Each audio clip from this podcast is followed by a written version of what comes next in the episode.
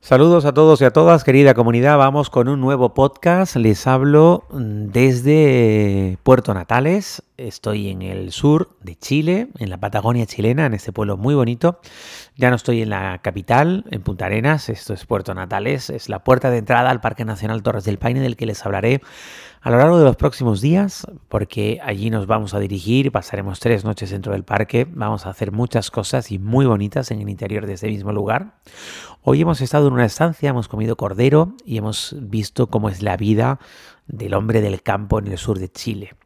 Esto mm, se los voy a contar dentro de unos días en un vídeo podcast, lo he grabado en vídeo, como siempre lo ofreceré en audio en esa misma plataforma y lo ofreceré también en vídeo en YouTube, pero voy a montarlo porque necesitaré ponerle unas cuantas imágenes para los que vais a verlo en vídeo. Así es que voy a tardar un poquito.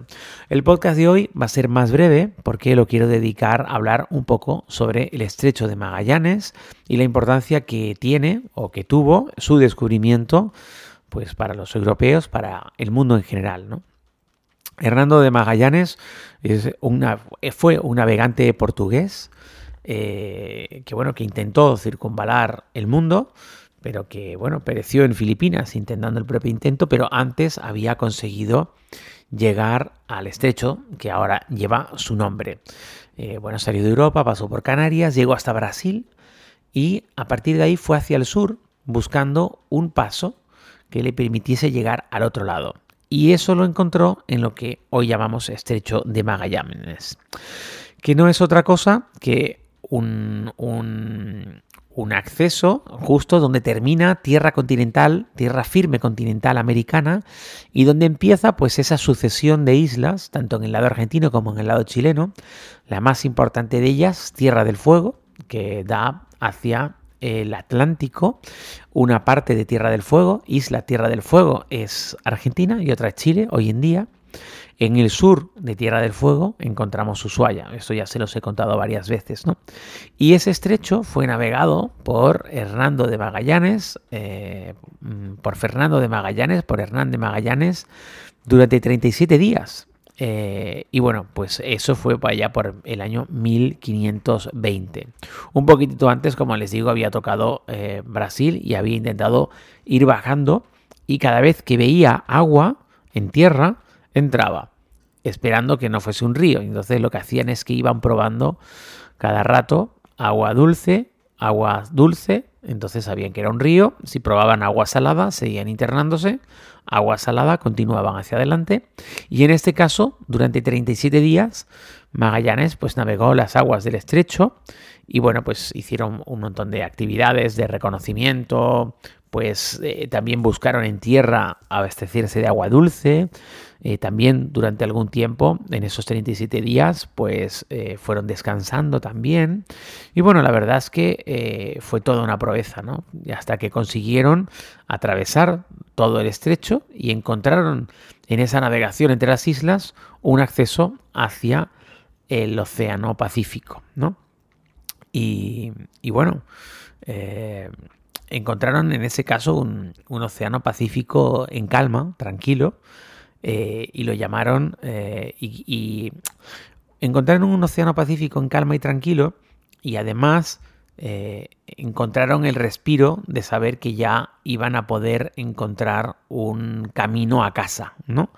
Y que por fin estaban en un océano y que por lo tanto podrían navegar de vuelta, ¿no? Lo que no sabían era todo lo que se les aventuraba por delante, ¿no? Así es que ahí es cuando encontraron la paz, por decirlo de alguna forma, y lo llamaron Océano Pacífico en relación a que, pues eso, pues ya tenían como la paz de haber llegado a su destino, ¿no? Estaban buscando las Islas Molucas, ¿no? Y bueno, la verdad es que es muy interesante cuando lo cruzas, evidentemente esto o te lo cuenta alguien o buscas información o ya la sabes, y en sí el cruce del estrecho de Magallanes se puede hacer por varios puntos, siempre con un ferry, evidentemente, donde metes el vehículo y continúas.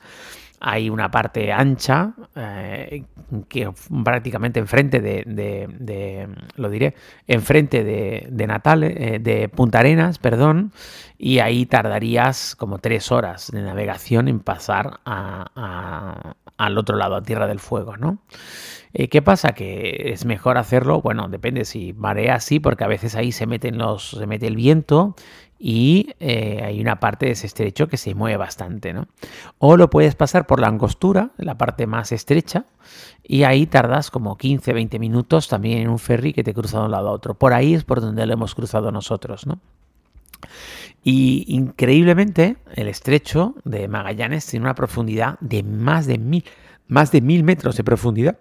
Algo realmente significativo, ¿no? Algo muy importante, entendiendo que ya les digo que en algunos puntos el estrecho es bastante corto, ¿no? Y bueno, eso eh, hizo un hito en la historia de la navegación, eh, en, cómo los europeos, piense que esto fue no mucho después de que eh, Colón descubriese América, que por cierto Colón murió pensando todavía que había descubierto las Indias Orientales, ¿vale? Eh, no que estaba en una nueva tierra, ¿no? De hecho, fue hasta unos años más tarde, incluso de la proeza de más tarde del Cano, ¿no? que continuó pues esa empresa iniciada por Magallanes, eh, que se entendía que el estrecho que había cruzado Magallanes se trataba de un nuevo mundo, ¿no? de una nueva tierra, ¿no? y así se catalogó de aquella manera. ¿no? Así es que, bueno, durante unas cuantas, durante un par de décadas, los europeos andaban un poco perdidos sobre cuál era realmente el territorio al que llegaban cuando dejaban navegar por aquellas corrientes atlánticas que partían desde Canarias y llegaban al continente americano y que veían iban cayendo Colón un poco más al norte, evidentemente, cayó allá por la Española, lo que hoy en día es Haití República Dominicana, y Magallanes cayó un poquito más al sur, ya en, en el cuerno de Brasil, y de ahí decidió navegar hacia el sur en busca de ese paso que realmente lo encontró, en busca de, ese estrecho que le permitiese llegar a, las islas. ¿no? Eh, lo que pasa es que se encontró con el Pacífico. así, así es como poco a poco aquellos hombres rudos, aquellos hombres valientes, aquellos hombres que iban descubriendo nuevos mundos, navegaban y, y iban encontrando diferentes cosas y las iban cartografiando. ¿no? Eh, por cierto, esto de la cartografía es muy interesante de los mapas, porque lo hablábamos el otro día con la comunidad. Eh, los mapas los encontramos hoy en día con, y creo que de esto ya he hablado alguna vez, con el mar Mediterráneo en el centro, porque fueron precisamente los europeos, los navegantes europeos, los primeros, evidentemente, en navegar todo el mar Mediterráneo. Eso estaba perfectamente delimitado y cartografiado hasta la última piedra. O sea, el mar Mediterráneo estaba perfectamente delimitado muchísimos años antes de que eh, Colón llegase al continente americano. ¿no? ¿Qué pasa? Que los nuevos mundos que iban descubriendo, tanto allá por Asia, en la zona de Filipinas y China, como los nuevos mundos que iban descubriendo en la zona del continente americano, primero en la costa atlántica y luego en el Pacífico, pues hacían que colocasen los territorios a izquierda o derecha del continente europeo, que era lo que se colocaba en el centro. De hecho, si te fijas bien, hay muchos mapas que realmente lo que colocan en el centro es el Mare Nostrum, el mar Mediterráneo. Un poco escoradito hacia un lado y sorprendentemente, sorprendentemente no, llamativamente queda España muy en el centro de los mapas del mundo, porque para algo los españoles portugueses y también británicos fueron los navegantes más destacados en la historia de la humanidad y los que más nuevos territorios descubrieron o encontraron o cartografiaron. De ahí eh, que encontremos los mapas hoy en día todavía ubicado el mar Mediterráneo en el centro y Europa en el centro. Algo que ha cambiado en Estados Unidos y hay un montón de gente que coloca Estados Unidos y América, por lo tanto, en el centro del mapa y a la derecha el Atlántico con Europa y a la izquierda el Pacífico con Asia. Pero lo mismo ocurre en China, donde ya muchísimos mapas en las escuelas, etcétera, se coloca a China en el centro y a partir de ahí izquierda y derecha. Y como he contado algunas veces, el colmo de todos los colmos de la cartografía la han hecho los australianos cuando han colocado el sur en el norte y el norte en el sur, es decir, le han dado la vuelta al mapa mundi y además han colocado a Australia en el centro del planeta. ¿no?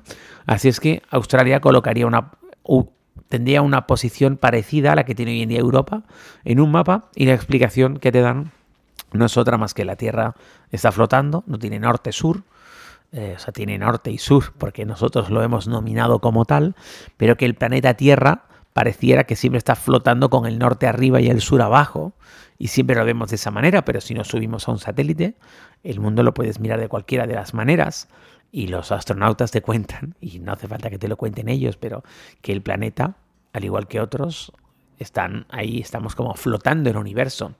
En el universo no hay un arriba, abajo, no hay un norte, no hay un sur, no hay un este, no hay un oeste.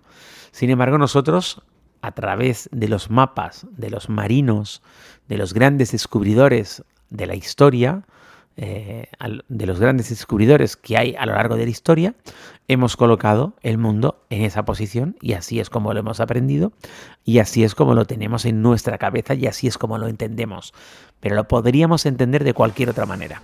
Así es que nada, no me enrollo más, les quería compartir la experiencia de navegar el estrecho de Magallanes que me pareció una vez más muy emotivo además de que no deja de ser uno de los enclaves geográficos con más historia del planeta. Gracias por escuchar y volvemos mañana desde Torres del Paine.